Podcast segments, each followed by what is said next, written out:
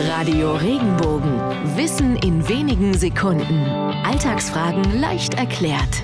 Warum ist etwas für die Katz, wenn etwas sinnlos ist? Diese Redewendung stammt vermutlich von der Fabel Der Schmied und die Katze. Darin ließ ein Schmied seine Kunden immer das für seine Arbeit bezahlen, was die verrichtete Arbeit ihnen wert gewesen war. Obwohl er sehr gute Arbeit leistete, sagten die Kunden immer einfach nur Danke, wenn sie beim Schmied waren und bezahlten nichts. Der Schmied wurde immer griesgrämiger, weil er ständig umsonst arbeiten musste. Da nahm er eine alte dicke Katze, band sie in seiner Werkstatt an und sagte bei jedem abspeisenden Danke der Kunden zur Katze, Katz, das gebe ich dir. Die Katze konnte jedoch von den leeren Worten nicht leben und verhungerte. Ist also heute etwas vergeblich oder umsonst gewesen, sagt man auch alles für die Katz.